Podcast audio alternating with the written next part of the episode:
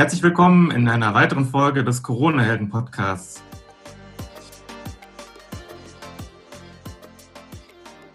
Mein heutiger Gast ist Stefan Grabmeier. Stefan war Chief Innovation Officer bei Kienbaum Consultants International, ist Berater von lokalen und globalen Unternehmen, Innovation Hubs, NGOs ähm, in den Bereichen Nachhaltigkeit, Purpose Business, New Work und Innovation.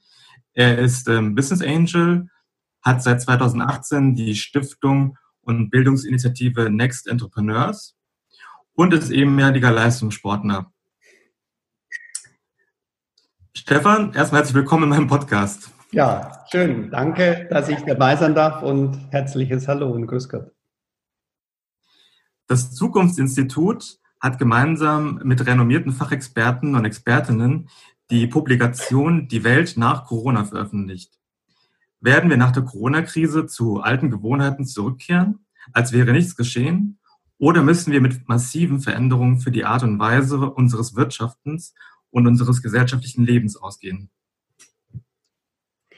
Das ist eine lange Frage. Ähm, also ich glaube mal, werden wir, ähm, werden wir zu dem äh, zurückkehren, wie es ist. Ich glaube, wir spüren ja gerade selber, dass es nicht mehr so sein wird, wie es ist. Dazu glaube ich, äh, brauchen wir das Zukunftsinstitut nicht, aber das Zukunftsinstitut macht einen ganz, ganz tollen Job momentan, weil sie eben viele Dinge einordnet und mit ihrer Expertise, die das Institut ja auch hat und äh, durch viele Experten ja bestimmte Szenarien ähm, ja noch Prognosen aufstellt, ähm, die, glaube ich, schon einen sehr guten Weg, also ein sehr guter Wegweiser letztendlich sein können. Also wird so wie vorher? Nein. Meine Meinung klar nein. Wir sind jetzt in einem disconnecteden Zustand. Und äh, wir werden irgendwann wieder connecten, aber wir werden nicht mehr das Gleiche, wir werden nicht mehr im gleichen äh, Zustand letztendlich sein, sondern wir, ja, wir werden anders geprägt sein. Also die, die Vorhersage ist, dass wir dass die 2020er Jahre und das Jahrzehnt, ja, das Jahrzehnt der Resilienz wird, dass wir über resiliente Systeme, dass wir die Komplexität in den Systemen ganz anders verstehen werden, weil wir jetzt eben ja merken, wie die Systeme, wie die kleinen Subsysteme aus einer globalen Sicht auf die, auf die kleinen Systeme, wie das alles zusammenhängt. Ähm, und wenn wir über Zukunft sprechen, dann werden sich Dinge verändern und es gibt so drei große Prämissen. Das ist das Thema Lokal, also Lokalität, das Thema Digitalisierung, das erleben wir alles und die Adaptivität, also die Anpassungsfähigkeit und somit letztendlich die Resilienz, die da drin steckt. Ja. Wo du gerade von dem äh, Begriff Resilienz sprichst, äh, für alle Zuhörer, die den Begriff noch nicht kennen, was äh, steckt da dahinter? Also resiliente Systeme sind ja ähm, Systeme, die eine, eine höhere Widerstandskraft, eine Widerstandsfähigkeit letztendlich haben. Also die in sich ähm, ja eine ähm, vergleichen wir es mal mit dem, wo wir herkommen, so, so, vor Corona, dann sind wir ja in sehr stark effizienzgetriebenen Systemen. Ja? Und die effizienzgetriebenen Systeme, das merken wir. Wenn wir ins Gesundheitssystem gucken, wir haben ein sehr Gott sei Dank ein sehr, sehr gutes Gesundheitssystem, aber das ist sehr stark auf Effizienz. Wir leben in einer Linearwirtschaft, wo wir wirklich sehr stark aus einer Betrieb, unsere Systeme sind betriebswirtschaftlich ausgerichtet. Wir haben einen unglaublich betriebswirtschaftlichen Fokus in der Wirtschaft. Ja. Der spiegelt sich natürlich auf Politik und genauso auf Gesellschaft über. Aber es ist die Frage, ist es das, was uns zukünftig widerstandsfähig genug macht? Ähm, also sind wir in der Lage, und das meine ich mit adaptiv, den Umständen entsprechend zu reagieren. Also ist ein effizientes System, wie wir es heute haben, für die Zukunft noch das Richtige oder müssen wir nicht über effektive Systeme sprechen, nämlich die einem Zweck dienlich sind. So, und ich glaube, das sind die, die Themen, die wir momentan spüren und wo wir uns ja nicht nur Gedanken machen müssen, sondern wo wir jetzt daran arbeiten müssen, wie, sieht unsere, wie sind unsere Systeme, unser Gesellschaftssystem, unser Bildungssystem, unser politisches System und unser Wirtschaftssystem in Zukunft aus. Und ich glaube, die Resilienz, also die Widerstandsfähigkeit und die Adaptionsfähigkeit beschreibt es am besten. Ein weiterer Begriff, den du vorhin genannt hast, war der Begriff der, der Glokalität. Mhm. Das ist ja auch ein Begriff, der in dem White Paper ähm, veröffentlicht wurde, ähm, ebenfalls vom, vom Zukunftsinstitut mhm. mit dem Namen Die Wirtschaft nach Corona. Und ähm, das beschreibt praktisch ähm, so ein bisschen die, die Abkehr von, von globalen Lieferketten beziehungsweise ähm, den Aufbau neuer lokaler Lieferketten. Ähm, steckt da noch mehr dahinter? Also Globalität ist, wenn man in die, in die Trendwelten guckt, ähm, ein Trend, den es schon immer gab in der, in der letzten Zeit. Also wenn man über, also wenn man jetzt mal den einen Megatrend Globalisierung wir nehmen das nicht mehr in der Form als Megatrend wahr, weil wir die letzten 30, 40 Jahre ja in einer kontinuierlichen, effizienten Art und Weise der Globalisierung äh, leben ja, oder damit leben. Ähm, aber letztendlich steckt in der Globalisierung ja viel, viel drin. Also es geht um das ganze Thema, auch wenn wir über Bevölkerungswachstum, wenn wir über Nearshoring sprechen, wenn wir über ähm, die, die Megacities sprechen, wenn wir aber auch über Generationen sprechen. Also das, die, man spricht auch von der Generation Global als ein Beispiel. Ja ähm, aber auch Gegentrends, die sich entwickeln, all das, man nennt es Neonationalismus, was wir sehen, also die Menschen wie Trump, wie Putin, wie Erdogan, wie Orban, wie Bolsonaro und so weiter, also die eigentlich einen Gegentrend, so äh, Make äh, America Great Again, äh, also jeweils natürlich für ihr Land ausgesprochen, ja fahren. Also es gibt unterschiedliche Strömungen natürlich in der Globalisierung. Und das Thema Lokalität, man kann es jetzt einfach beschreiben, ähm, das heißt, die Wirtschaft wird sich in vielen regionaleren Netzwerken stärken. Ja? Ähm, und was wir momentan ja auch feststellen, ist, wie ist die Verbindung zum globalen, zu den globalen Lieferketten, dass das anders reflektiert werden. Also auch Großkonzerne werden das Nearshoring, denke ich, forcieren und regionalere Wertenetzwerke viel, viel stärker, ähm, ähm, stärker aufbauen oder zumindest überlegen. Das ist, äh, ich glaube, heute schon erkennbar. Man sieht es jetzt nur mal den, an den einfachen Beispielen, was wir vieles ausgelagert haben. Gucken wir die ganze Medizintechnik, gucken wir die Masken, gucken wir die Atemgeräte und, und, und. Ja. Das ist heute ein sehr, sehr großes Problem. Und das meinte ich vorher, zum, das ist ein schönes Beispiel auch dafür zu sagen, ähm, schaffen wir ein widerstandsfähiges System, wenn wir uns abhängig davon machen, ähm, äh, keinen Zugang zu den, zu den entsprechenden Ressourcen zu haben und abhängig von globalen Lieferketten zu sein. Also da gibt es ein sicherlich großes Umdenken. Im Oktober 2019 hast du dein Buch Future Business Compass, das mhm. ähm, jetzt für den Tiger Award nominiert wurde, mhm. der Kopföffner für besseres Wirtschaften veröffentlicht. Äh, welche Unternehmen werden deiner Einschätzung nach als Gewinner aus der Corona-Krise hervorgehen und äh, welche Unternehmen als Verlierer? Also das habe ich ja nie in meinem Buch beschrieben. Ja. ähm, also mein Buch war ja vor Corona und äh, der Future Business Compass ist für mich ein, also ein, ein sehr wichtiges, eine sehr wichtige Phase gewesen. Also am Ende kam ein Buch dabei raus, aber was ich ja gesucht habe, waren ja Indikatoren, also gesucht und gefunden habe, ähm, waren Indikatoren, die auf besseres Wirtschaften hinweisen. Und dazu habe ich mir sehr, sehr breiten Researcher gemacht. Ich bin in die Startup-Szene, ich habe mir Genossenschaften angeguckt, ich habe mir Social Businesses, ich habe mir Mittelstand, ich habe mir Kapitalmarktgelistete Unternehmen, ich habe mir die Kapitalmärkte, ich habe mir Gesellschaftssysteme, das Bildungssystem und so weiter. Also ich bin sehr, sehr, sehr breit rein und habe versucht, die Indikatoren zu finden. Und ich nenne die Indikatoren Kopföffner, also das sind, das können jetzt Unternehmensbeispiele sein, es können Menschen sein, es können Bewegungen sein, Organisationen und, und, ja, weil wir über Kopföffner eben leichter lernen, ja, wo man sagt, hey, guck dir das Unternehmen an oder guck dir die Bewegung an und wow, was die schon umsetzen und ich kann so leichter reflektieren, deswegen der Begriff, ähm, der Be Begriff ähm, Kopföffner. Also das war das, womit ich mit, mich mit äh, beschäftigt habe auf der einen Seite. Ähm, auf der anderen Seite, und äh, das war Teil zwei ja deiner Frage, wer geht als Gewinner und Verlierer hervor? Ich meine, es gibt natürlich jetzt eine klare Separierung von denjenigen, die ja in der Krise jetzt weniger betroffen sind. Also wenn ich so mit meinen Kunden ja auch intensiv spreche, also all diejenigen, die jetzt zum Beispiel, ich habe mit, mit, mit einige Softwareunternehmen, äh, IT-Unternehmen oder wenn wir in die Medizintechnik, Hygiene und so weiter reingucken, dann sind die ja wenig, mehr oder weniger nicht betroffen. Ja. Ich glaube auch, wenn man so in das ganze Thema Lebensmittel äh, äh mit reinguckt, wobei da muss man ein bisschen genauer schauen. Ich hatte gestern interessanterweise ein Telefonat, das ist ein, auch ein Softwareunternehmen, die stark für die Lebensmittel produzierende Industrie. Und da muss man unterscheiden, ähm, produzierst du für den Handel ähm, oder für die Gastronomie. Ähm, und in der Gastronomie, und das ist eine, ist eine Branche, genauso wie Tourismus äh, oder überhaupt Verkehr und so weiter, die natürlich äh, äh, da niederliegen.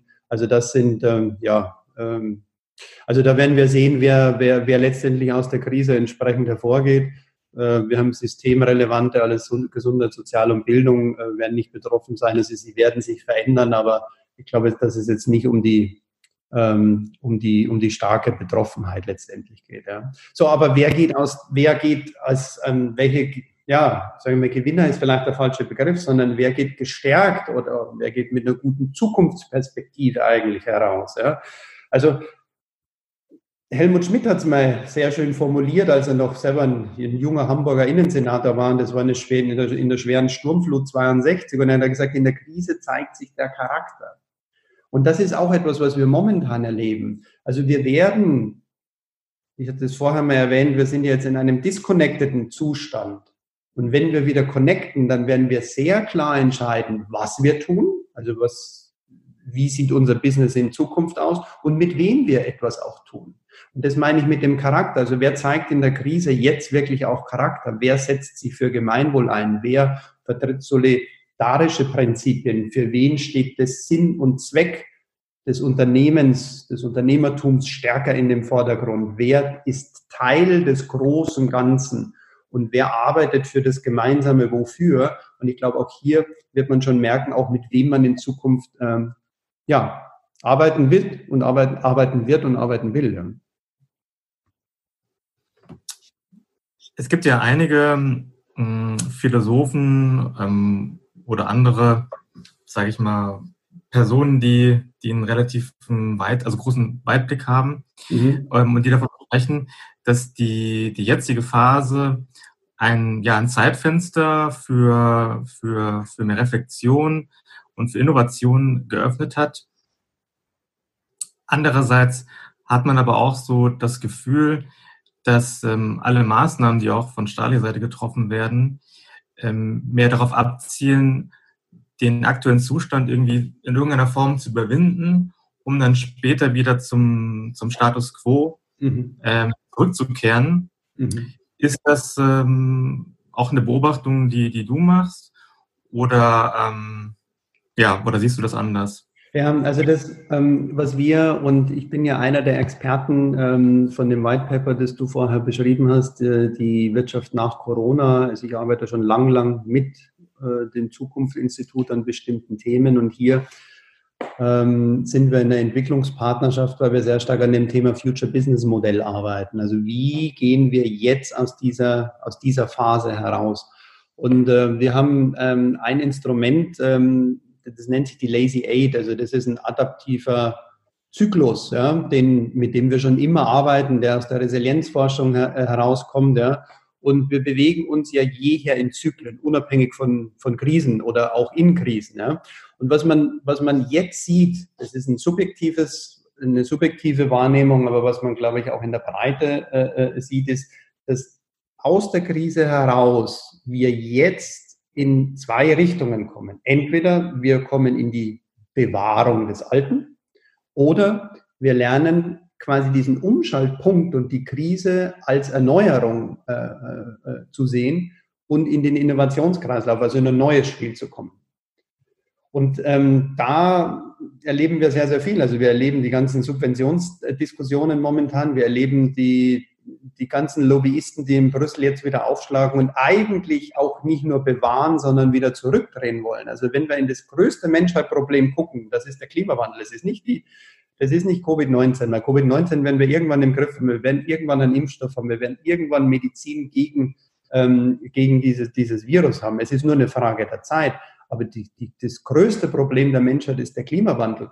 Und das wie wir damit umgehen, wie wir die Wirtschaft ähm, dahingehend auch entwickeln, dass wir einen überlebensfähigen Planeten äh, äh, auch haben. Und da merke ich schon, dass äh, stark getrieben ähm, eine Besitzstandswahrung stattfindet. Auf der anderen Seite ähm, erleben wir viele neue Innovationen. Und ähm, das ist super spannend. Auch das Thema Adaption, ja, also was wir erleben, wie, ähm, wie schnell Unternehmen auch umschalten, wie schnell Unternehmen zum Beispiel in der Automobilproduktion äh, für Atemgeräte produzieren oder ähm, für 3D-Drucke für Atemmasken machen oder ähm, Maskenherstellung oder, oder, oder. Und so gibt es bestimmt noch viele Beispiele, die wir beide jetzt vielleicht gar nicht kennen. Ja? Ähm, also ich glaube, es besteht schon, äh, es bestehen eben beide Seiten. Und ich kann nur den Appell setzen an alle Unternehmer auch, sich jetzt genau an diesem Punkt mit ihrer Innovation für die Zukunft äh, äh, auseinanderzusetzen, weil es wird nicht so sein wie vorher, sondern jetzt gestalten wir die Zukunft. Wenn wir es jetzt nicht machen, dann weiß ich nicht, ob es überleben wird. Als Unternehmen. In deiner Rolle als Business Angel begleitest du eine Vielzahl von Startups.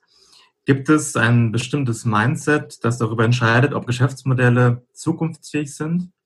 Spielt der gesellschaftliche Mehrwert eine noch größere Rolle als vor der Corona-Krise? Also wenn wir in der Krise jetzt ähm, positive Dinge sehen, ähm, dann erlebe ich das, was ich gerade geschrieben habe, die Innovationskraft. Ich sehe natürlich auch in der Startup-Szene, dass es, ähm, wobei es weniger die Startup-Szene, sondern es ist ja auch die Kapital- oder die Investorenszene, die da eine, eine große Rolle, eine große Rolle mitspielt. Auch hier ist Haltung ein sehr, sehr großes Thema. Ähm, also sie werden Finanzierungszusagen eingehalten, die man irgendwann vereinbart hat und vielleicht jetzt gerade in der Corona-Phase, äh, keine Ahnung, notariell nicht beglaubigen kann oder irgendwas in der Form. Ähm, also ich glaube, ähm, da ähm, erleben wir hoffentlich, und das wünsche ich mir wirklich sehr, ähm, ein, eine stärkere, enkelfähige Wirtschaft.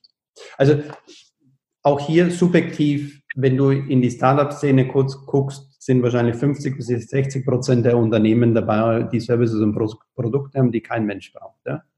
Die Wohlstandsverstärker sind, die Brandbeschleuniger sind für noch mehr Wohlstand, noch mehr Faulheit, noch mehr Verkaufen, noch mehr Shopregale füllen und den ganzen Scheiß, der uns dazu geführt hat, wo wir momentan stehen. Ein kleinerer Teil, und das nenne ich jetzt die verantwortungsvollen, die enkelfähigen Unternehmer, die machen sich Gedanken, welche Probleme gibt es denn auf der Welt und was müssen wir lösen. Und ähm, das, was ich zum Beispiel in meinem Future Business Compass beschrieben habe, ist, dass wir seit 2015 eine Agenda in der Welt haben. Das ist die Agenda 2030. Das sind die 17 Nachhaltigkeitsziele, die sich 195 Staaten, wo sich 195 Staaten committed haben, nämlich die 17 Ziele, die haben 169 Teilziele, aber die Nachhaltigkeitsziele der Vereinten Nationen äh, letztendlich umzusetzen. Das sind die größten Probleme, die wir lösen müssen. Das sind übrigens auch das ganze Thema der Virologie und der, ja, äh, der, der, der, der, der lebensfähigen äh, oder der Lebensräume, die wir schaffen. Ja? Also es ist kein Zufall, dass wir, dass wir, dass wir jetzt auch ein Virus haben und wer die, die Jeanne Godal kennt, ähm, die hat es, die hat es äh, wunderschön jetzt in einem Artikel letztendlich auch beschrieben. Es ist eine Folge dessen, wie wir mit, dann, mit, mit welcher Respektlosigkeit wir gegenüber der Tierwelt und der Natur letztendlich umgehen. Und das ist eine Folge. Also so wie wir Artenvielfalt und die Natur betrachten und wie wir sie ausbeuten, das hat nichts mit Resilienz zu tun, sondern das ist wirklich ein reines ausbeuterisches, lineares, effizientes ähm, ja, Systemlogik oder Haltung, die dahinter steckt. Also nochmal kommen von den, von den 17 Nachhaltigkeitszielen. Und ich glaube, da stecken so viele Themen drin, wie wir die Welt besser machen können und wie wir als Unternehmen Geld damit verdienen. Und wenn wir die beiden Dinge verbinden, glaube ich, das muss die nächste Generation der Unternehmen sein. Und da steckt so viel Potenzial. Und wir können beide Dinge gut miteinander verbinden. Und wir können die Innovationskraft jetzt auch zu dem ganzen Thema ähm, des Klimawandels, äh, des, ich sage mal, der ganzen Green Technologien, ja, der Nachhaltigkeit, der Energiewende und, und, und. Wir haben so viel Potenzial und ich würde mir wirklich wünschen, wenn wir das als ein Sprungbrett jetzt nehmen, dass wir die nächsten Generationen äh, mit ja, besserem Wirtschaften aufbauen. Wäre es deiner Meinung nach sinnvoll, dass der Staat äh, seine Mittel, seine finanziellen Mittel jetzt mehr in diese innovationsfähigen Unternehmen äh, stecken sollten, die tatsächlich ähm, ja, langfristig planen, die langfristigen gesellschaftlichen Mehrwert schaffen wollen und ähm, der nachhaltige Ziel verfolgen, statt dass eben jetzt massiv finanzielle Mittel in, in Unternehmen gesteckt werden, die gegebenenfalls die Krise gar nicht äh, überleben? Hm. Also ja, ich glaube, es braucht eine Koppelung. Es braucht eine glasklare Koppelung in die enkelfähige Wirtschaft, in die nachhaltige Wirtschaft. Und natürlich, es wird einen Teil geben, wo wir jetzt einfach Überleben sichern müssen. Das ist das eine. Aber es heißt nicht substanziell alles Alte bewahren oder teilweise sogar wieder zurückfahren. Ja? Also keine Ahnung, CO2-Grenzen zurückfahren, äh, Kohleausstieg nochmal neu verhandeln und den ganzen, ja, also das, wo die Lobbyisten anstecken, sondern es muss aus meiner Sicht ein Konjunkturprogramm oder einen, einen Innovations-, einen soziales Innovationsfonds geben, der glasklar gekoppelt ist an, dem, an, der, an der zukunftsfähigen Wirtschaft. Und dazu gibt's ja, also Gott sei Dank, wir, heute ist ja der zweite Tag Petersberger ähm, äh, äh, Dialog. Also die Angela Merkel, die ja sich dann nochmal ausdrücklich ausgesprochen hat dafür, dass äh, Corona keine Ausrede sein soll, äh, äh, unsere Bestrebungen am, am, am, Klimawandel nachzugeben. Wir haben einen sehr, sehr guten Fahrplan in der EU zum Thema äh, ähm, Green Deal. Ähm, es haben sich Stiftung 2 Grad als ein Beispiel, es haben sich 68 Unternehmen jetzt gestern auch nochmal äh, mit einem Appell an die Bundesregierung äh, äh, gewandt, dass das Konjunkturprogramm an dem Klimawandel angehängt sein soll. Und ich glaube, und das meinte ich mit vorher, es wird wahnsinnig so viel Geld wie noch nie in die Hand genommen. Und wenn wir das Geld jetzt mit Lenkungswirkung, ja, mit Lenkungswirkung in die Innovations- und enkelfähige Richtung ähm, einsetzen, dann schlagen wir zwei, äh, äh, also dann, ja, Jetzt fällt mir es nicht ein, was ich sagen wollte. Wir schlagen zwei Fliegen mit einer Klappe, wollte ich sagen. Genau. Äh, gibt es denn abgesehen von, den, ähm, von der Resilienz und vom nachhaltigen Wirtschaften, ähm, vom enkelfähigen Wirtschaften, gibt es da noch äh, weitere, weitere Werte, die wir in den Blick nehmen sollten?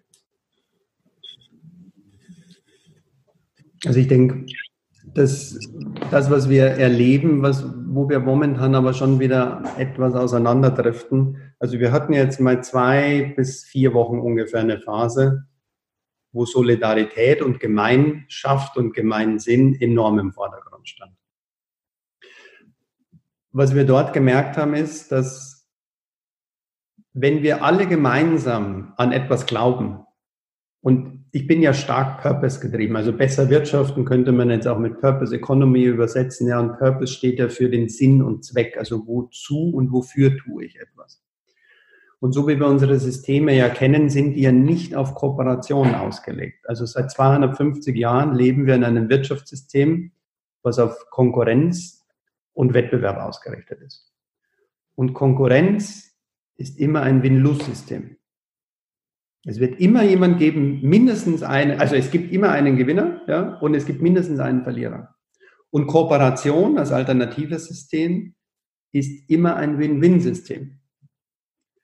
Und wenn wir über Konkurrenz sprechen, dann müssen wir unsere Glaubensbekenntnisse auch mal überdenken. Also wir können gerne konkurrieren, aber immer dann, wer die beste Idee für das gemeinsame Wofür hat. Also was wir jetzt erlebt haben, nur als ein Beispiel, ich mache ja viel Innovationen, Innovationsprojekte, begleite viele Unternehmen bei Geschäftsmodellentwicklung und so weiter. Ja. Und ähm, es gibt ja ähm, Methoden wie Crowdstorming oder Crowdsourcing oder Hackathons, also wo man Open Innovation mäßig viele, viele Menschen, also man nutzt sozusagen die Intelligenz von außen und die Experten von außen, um an einem Thema zu arbeiten. Nach ungefähr eineinhalb, zwei Wochen gab es den Wir versus Virus Hackathon der Bundesregierung, den du ja mit begleitet hast und wo du mit dabei warst und wo ja, glaube ich, auch deine Idee entstanden ist. Und ich weiß nicht, wie du es empfunden hast. Ich war ja ein, ich war als Mentor ja auch mit dabei. Ähm, ich habe sowas noch nie in der Form erlebt. Erstens die Größe, die Geschwindigkeit, die Kooperationsbereitschaft, die, der volle Fokus auf das, wofür tun wir das Ganze. Und es war, also der kriege gleich Gänsehaut, wenn ich es erzähle, weil es, es, es war so ein, so ein toller Moment. Und ich glaube, wenn wir uns diesen Moment für viele, viele andere Dinge vorstellen, wir haben ein Wofür. Und wir haben das schon viel, viel öfter erlebt. Ja? Wir haben letztes Jahr 30 Jahre Mauerfall gehabt. Ja? Wir sind das Volk. Das war ein großer Moment für ein Wofür. Wir haben eine unglaublich starke Wiederaufbauphase gehabt nach dem Zweiten Weltkrieg. Das war ein Wofür, wo wir als Volk wirklich gemeinsam wofür, wozu ähm, gearbeitet, gekämpft, gefeitet, äh, nachgedacht, innoviert haben und und und. Und was ich mir wünsche, ist, dass wir dieses, diesen Momentum, diese Energie, diese, diese, dieses Erlebnis, ja, was, wir, was wir jetzt erlebt haben, auch wirklich mitnehmen. Und dann, glaube ich, haben wir Großes vor uns und zersplitten hoffentlich nicht wieder so stark in egoistische Systeme, ob in Politik, ob in Wirtschaft oder sonst wo ja, in der Gesellschaft. diesen Spirit, den, den du gerade beschreibst äh, von dem Youth Hackathon, den habe ich genauso, genauso wahrgenommen wie du. Das war, das war eine unglaubliche Erfahrung, dass ähm, knapp 43.000 Menschen äh, an, an Lösungen gearbeitet haben, die wir, die wir für bestimmte Probleme, die sich jetzt durch Corona ergeben haben, äh, tatsächlich brauchen. Und ähm, dass wir tatsächlich nicht versucht haben, irgendwie miteinander zu konkurrieren, sondern dass wir versucht haben, einfach die bestmöglichsten Produkte ähm, zu, zu kreieren, die tatsächlich einen gesellschaftlichen Mehrwert haben. Mhm. Und ähm, da hat man mal gesehen, wozu die Menschen äh, fähig sind, wenn sie zusammenarbeiten und nicht gegeneinander. Und äh, ich sehe es auch so, das sollten wir uns auf jeden Fall bewahren. Es gibt ja jetzt noch weitere ja. Hackathons. Jetzt erst letztes Wochenende gab es den EU versus Virus Hackathon, mhm. der auf der EU-Ebene stattfand. Zwar nicht mit ganz so vielen Teilnehmern wie bei dem Hackathon hier in Deutschland, aber ähm, auch da habe ich sehr viel, sehr viel Innovationspotenzial gesehen und gute Geschäftsmodelle. Und ähm, ja, da sollte auf jeden Fall. Und, und übersetzt das mal, wenn du das übersetzt jetzt auf andere Themen und jetzt lass uns mal hergehen und sagen, wir koppeln das viele Geld, was wir jetzt haben oder was jetzt eingesetzt wird, was vom Staat eingesetzt wird, ja, und wir koppeln das an die Lösungen für die 17 SDGs und verbinden das mit unternehmerischen Innovationen, Produkten, Services und und und. Ja. Also wir machen es wirklich mit Lenkungswirkung was wir, was wir für ein Potenzial entfalten können. Und ich glaube, das, das sollten wir uns zu Herzen nehmen. Und ich würde, ich kann nur jeden Investor, der investiert, es gibt genügend, die nur ex, also das ist auch das, was ich vorhin so in der Startup-Szene meinte, ja. Für viele geht es einfach um Geschwindigkeit des Exits und höchstmöglichste Rendite. Aber lassen wir die Wall Street Cowboys mal weg, ja. Wir, wir brauchen die nicht. Wir brauchen jetzt die Menschen, die Verantwortung übernehmen, die Verantwortung für unsere Gesellschaft übernehmen, die Verantwortung für den Planeten übernehmen und für die nächsten Generationen. Weil dem Planeten ist es wurscht, ob wir da drauf leben. Ja? Denn der existiert seit, ich weiß nicht, 4,6 Milliarden Jahren. Dem ist es völlig egal, ob wir quasi in einem Wimpernschlag, den wir jetzt machen, äh, die, die Menschheit existiert, der wird auch weiter, äh, der wird auch weiter existieren. Wir haben es in der Hand, ob wir einen, eine, eine, Zukunft unserer nächsten Generationen übergeben. Und da können wir alle nur, also auch alle Zuhörer jetzt, möchte ich wirklich ermutigen dafür, ähm, gemeinsam an den, an den Problemlösungen zu arbeiten und sich dafür einzusetzen. Es lohnt sich. Ja, gegebenenfalls müsste man über so eine Art ähm, staatliche, staatliche Förderprämie, Förderprämie, also was wie so eine Innovationsprämie vielleicht nachdenken für, äh, für Unternehmen, die eben ja besonders ähm, langfristig planen und jetzt nicht irgendwie nur schauen, dass sie irgendwie möglichst schnell hochskalieren mit ihrem Produkt oder Dienstleistung und ähm, wie du schon sagtest, möglichst schnell in die, in die Exit-Phase reinkommen. Äh, das wäre mal vielleicht ein ganz, ein ganz guter Impuls ähm, aus mhm. der, vom Start. Mhm. Ja, ähm, abgesehen davon, ähm, du beschäftigst dich ja viel mit den Themen wie New Work und Innovation, wie du schon bereits gesagt hast. Mhm. Äh, wie stellst du dir denn die Zukunft der, der Arbeitswelt vor? Ähm, werden sich äh, die, die Formen wie, wie New Work oder äh, mobiles Arbeiten dauerhaft durchsetzen?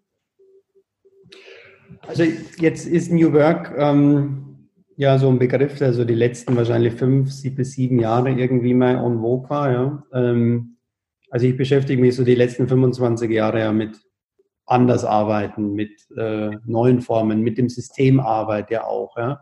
Ähm, und die Digitalisierung bringt also einen Teilaspekt mit. Das, was wir jetzt erleben, und ich glaube, das haben wir jetzt in hunderten von Podcasts gehört und Webinaren und so weiter, also der Schub, was wir jetzt erlebt haben in der Digitalisierung, klar, das ist super, das geht auch nicht mehr weg. Es wird auch keine Ausreden mehr geben. Ich glaube aber auch nicht, dass wir ein Gesetz brauchen. Ja, jetzt, wenn wir den Vorschlag vom Arbeitsminister letztendlich hören, wir brauchen ein Gesetz. Ähm, ich glaube nicht, dass wir das brauchen, ähm, sondern es wird halt keiner mehr sagen können, wenn er zu seinem Vorgesetzten geht oder in sein Team geht, ich würde gern in Homeoffice arbeiten. Es wird keine Ausreden mehr geben. Und wenn nicht, dann kündigt in solchen Läden, weil solche Führungskräfte braucht niemand, ja, sondern wir haben sie jetzt verstanden. Das heißt nicht, dass wir es eins zu eins ablösen können. Wir, wir erleben ja genauso auch, wo die Schwachstellen sind, ja. Also, ähm, ich weiß nicht, wie es dir geht, aber äh, einen Tag, eine Woche, zwei, drei Wochen in einer Taktung von einem Zoom-Meeting ins andere, das ist schon echt, ähm, es ist anstrengend, das ist eine ganz andere Workload, das ist eine andere Belastung. Äh, so, also ich glaube, wir müssen daraus wieder lernen, wo macht es Sinn. Auch die, ich glaube, wir gehen auch wertschätzender mit Begegnungen äh, äh um. Aber wir werden, ich glaube, wir werden viele, wahrscheinlich 30, 40, 50 Prozent der, der Geschäftsreisen wird es nicht mehr geben. Wozu denn auch? Er muss sich für einen Stundentermin irgendwo, keine Ahnung, nach London oder nach Berlin oder sonst irgendwo hinfahren oder fliegen oder ich weiß es nicht. Also ich glaube, da wird, ähm, da wird sehr, sehr viel passieren. Das Schöne, wir lernen alle im gleichen Raum. Das finde ich so wunderbar. Ja, jeder, egal wie wir hier sind, egal wie viele Menschen, egal welche Hierarchiestufe, wir haben alle die gleiche Ausgangsbasis. Wir lernen gemeinsam, es blamiert sich keiner, sondern, und das finde ich einfach wunder, wunderschön. Und das war halt vorher nicht, weil vorher gab es einfach immer Ausreden, warum was nicht funktionieren könnte vielleicht, ja. So, und ähm, von daher, da bin ich, da bin ich ähm, einfach sehr, sehr, ähm, sehr, sehr froh. Ähm, ich glaube, wir müssen an der Technologie einfach noch, noch weiter feilen ähm, wie die noch äh, einfacher, nutzerfreundlicher und so weiter wird. Aber das, sehe, das sehe ich wirklich alles auf einem guten Weg, wenn wir über das Thema Remote Work sprechen. Was ich in dem Zusammenhang auch ganz, äh, ganz spannend finde, ist, dass der Carsten Maschmeyer ähm, so einen Spruch äh, hat, äh, den ich eigentlich ganz treffend finde, weil er sagt, dass ein Wählen ist das neue Reisen. Ja, stimmt. Es ist eine kurze Anreise. Ja. Das Einwählen ist das. Äh ja. Ähm, welche Learnings nimmst du denn persönlich aus der Krise mit? Ja, das sind viele.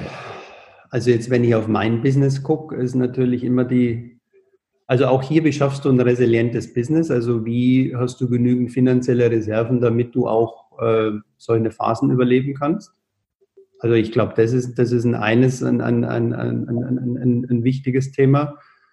Ähm, das, wie es mir ging, so wie der ganze Lockdown war, kümmere dich um das Wesentliche und das Wesentliche ist die Familie, das ist die Umgebung, das ist die Nachbarschaft, das ist dein Kiez, das ist die Gemeinde, das ist deine Stadt, dort, wo du, wo du bist. Ja. Da geht es wirklich mehr um, um die Sicherung, ja, um das Kümmern, um das Auffangen von, von, von Menschen, Menschen mit Ängsten, Menschen, die gesundheitliche Probleme haben, Menschen, die durchs Sozialsystem fallen, ob du auf die Straße gehst und du auf einmal keine Tafel mehr hast, du hast keine, die Obdachlosen haben keine Chance mehr irgendwo hinzugehen und und und. Also das sind die wirklich dringendsten Probleme, die, die, die, wo ich gelernt habe, wo wir, wo jeder von uns Verantwortung übernehmen muss. Ja. Ähm, das ist das, das ist das eine. Das zweite, das ist natürlich, das hatten wir ja auch noch nie in der Familie, letztendlich Homeschooling und Homeoffice zu, zu koordinieren, also auch neu zu lernen, miteinander umzugehen, äh, Familienpläne zu machen, äh, agiles Arbeiten, Strukturen in die Familienplanung mit einzubringen und und und. Also auch da haben wir viel gelernt mit allen Pros und Cons. Ja. Ähm, auf der anderen Seite aber schnell in einen Modus zu kommen, wie geht's weiter? Ja, die Energie einzusetzen für die Kreativität, für die richtigen Verbindungen, für die neuen Themen, auch für die Menschen, mit denen man arbeiten will. Aus meiner Sicht nah am Kunden zu sein. Es ist ganz wichtig, Beziehung, Beziehung, Beziehung, Beziehung, auch wenn sie über Distanz ist. Ja, das sind so meine, meine Themen. Und ich habe gelernt, also das ist jetzt zum Beispiel die Zusammenarbeit mit dem Zukunftsinstitut, die mir, die mir unglaublich viel Spaß macht, weil wir das Thema Future Business Model jetzt in einer Geschwindigkeit entwickeln, das hätten wir vorher einfach nicht hingekriegt, ja, weil wir uns, ich, ich würde mal sagen, das wäre wahrscheinlich ein, ein eineinhalb Jahresprozess äh, so, im Normalzustand gewesen. Und jetzt haben wir in drei, vier Wochen schon die, die Ergebnisse, die super sind. Und wir werden in den nächsten zwei, drei Wochen so weit sein, dass wir mit den ersten Workshop-Formaten äh, rauskommen und wirklich etwas haben, wo wir den Unternehmen, die jetzt ähm, an, der, an, der, an der Phase sind, wie, wie kommen wir raus, wie innovieren wir, wie überdenken wir, wie reflektieren wir, dass wir ihnen ein sehr, sehr gutes Modell mit dem ganzen Wissen, was im Zukunftsinstitut steckt, an die Hand geben können, ihr Business zu modellieren. Wenn du drei Wünsche an die Politik formulieren könntest, welche würden das sein? Drei. Also ein, ein großer Wunsch ist die Koppelung des Geldes, das eingesetzt wird an, also für Innovation und für Konjunktur, dass das an dem, an dem Thema Klimawandel, dass es damit verbunden ist und dass wir über nachhaltige, zukunftsfähige Innovationen nachdenken und nicht über Abwrackprämien und ob der Staat äh, eine Lufthansa stützt. Also ich glaube, die, die beiden Dinge die müssen wir unterscheiden. Also das Geld mit Lenkungswirkung an Innovationen für Klimawandel ist der erste Punkt. Das ist ein Wunsch, du sagst Wunsch. Ähm, ich würde die, mir wünschen, dass die, dass die Reflexion darüber stattfindet, wie müssen wir unser Wirtschafts- und Gesellschaftssystem in eine neue Balance bringen. Also wie schaffen wir die Balance zwischen sozial, ökologisch und ökonomisch? Und was müssen wir da verändern? Was müssen wir reflektieren? Was müssen wir vielleicht nicht mehr tun? Was müssen wir neu tun? Also dass auch die Politik selbst in eine, in ein neues, in eine kreative oder in eine Innovationsphase für ihr institutionelles Design einsteigt. Also die Frage, wir messen seit Jahrzehnten, Jahrhunderten den BIP, ja, Bruttoinlandsprodukt, das ist eine Finanzkennzahl. Die Finanzkennzahl sagt nichts darüber aus, wie es, wie, es, wie, es, wie es Menschen in einem Staat geht, wie glücklich wir sind, wie gesund wir sind, ob wir Kriege führen oder was ähnliches. Also wenn wir über resiliente Systeme sprechen, dann müssen wir auch darüber endlich nachdenken, ob wir das ausschließlich an betriebswirtschaftlichen Kriterien machen oder ob wir in eine andere Balance kommen. Das würde ich mir wünschen. Und was ich mir noch wünschen würde, ist die Geschwindigkeit in der Entscheidungsfindung. Das, was wir erlebt haben, das in Krisenphasen, das haben wir schon öfter erlebt. Ja? Also das, ob wir es in der Finanzkrise hatten oder jetzt, dass wir in Krisenmomenten eine Einigung haben und sehr, sehr schnell in die Exekution, in die Umsetzung kommen. Und ich weiß nicht, ob der Föderalismus ein, ein institutionelles Design ist, was uns zukünftig weiterhelfen wird wenn wir jetzt wieder splitten, wenn wir wieder 16 Eigenlösungen haben, wenn wir 16 verschiedene Bildungssysteme haben, wenn wir 16 verschiedene innenministerische Logiken haben und, und, und. Und ich glaube nicht, dass uns das eint. Es ist ja aus dem Freiheitsgedanken und aus einer, also es, es hat ja auch viel Positives, aber ich glaube, dass wir Mechanismen, das wäre mein Wunsch, darüber nachzudenken, wie können wir Geschwindigkeit in der Umsetzung trotz der Einbindung demokratischer Strukturen und der Expertise von vielen, vielen Menschen schnell auf die Straße bringen. Und nimm nochmal unseren Hackathon als Beispiel. Ja. Wenn wir es mit 43.000 Menschen ja, innerhalb einer Woche schaffen, über bestimmte Mechanismen, über bestimmte Methoden, über bestimmte ähm, Zusammenkünfte und über ein Design, das geschaffen wurde, Entscheidungen zu treffen, dann ist das ein schönes Beispiel, wo die Politik mal drauf gucken könnte und ja, darüber reflektieren. Also das wären meine drei Wünsche. Wenn man jetzt noch mehr Inspirationen und Impulse von dir bekommen möchte, wie kann man äh, am besten mit dir Kontakt aufnehmen, beziehungsweise über welche Kanäle, Kommunikationskanäle kann man sich am besten ähm, über deine Publikation und sonstigen Anregungen informieren?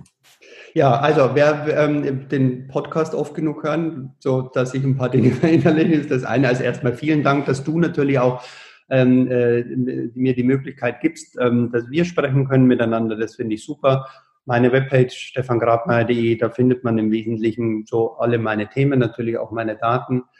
Ähm, wer Lust hat, mein Buch zu lesen, Future Business Compass, da bin ich natürlich immer sehr dankbar, weil mir geht es um den Diskurs, den wir führen, ähm, um, den, um den Diskurs für enkelfähiges Wirtschaften. Und das Buch ist ein Teil dazu, diesen Diskurs äh, äh, entsprechend mit anzustoßen. Das freut mich. Wenn ihr Lust habt, den Tiger Award, ähm, das ist eben jetzt ein Award, wo mein Buch äh, nominiert wurde. Wenn ihr da für mich votet, das ist ein Publikumsvoting, da sind 20 Bücher ausgewählt. Meins ist eins davon. Das ist noch bis 10.05. Äh, offen. Da freue ich mich natürlich riesig, weil ich mir dadurch natürlich hoffe, dass wir den Diskurs für enkelfähiges Wirtschaften weiter fördern. Und ähm, guckt, ladet euch mal das White Paper runter vom Zukunftsinstitut, ähm, die Wirtschaft nach Corona. Äh, ist ein, ist ein White Paper frei verfügbar. Wir sind gerade an der Publikation, die kommt so gegen 10. Mai. Äh, die Post-Corona-Ökonomie, das ist ein Trendbook. Also da gehen wir ein bisschen stärker ins Detail. Und womit wir so in den nächsten zwei Wochen ungefähr dann ähm, mit weiteren Informationen kommen, ist das Thema Futures Business Modeling. Also tragt euch gerne bei mir auf den Newsletter ein, ihr kriegt die Infos, folgt mir in sozialen Medien und bleibt einfach gut und eng in Kontakt. Wenn ihr Ideen habt, meldet euch. Ich freue mich riesig, wenn wir gemeinsam Zukunft gestalten. Vielen Dank, Stefan, für das Interview. Danke dir, Pierre, und alles Gute weiterhin.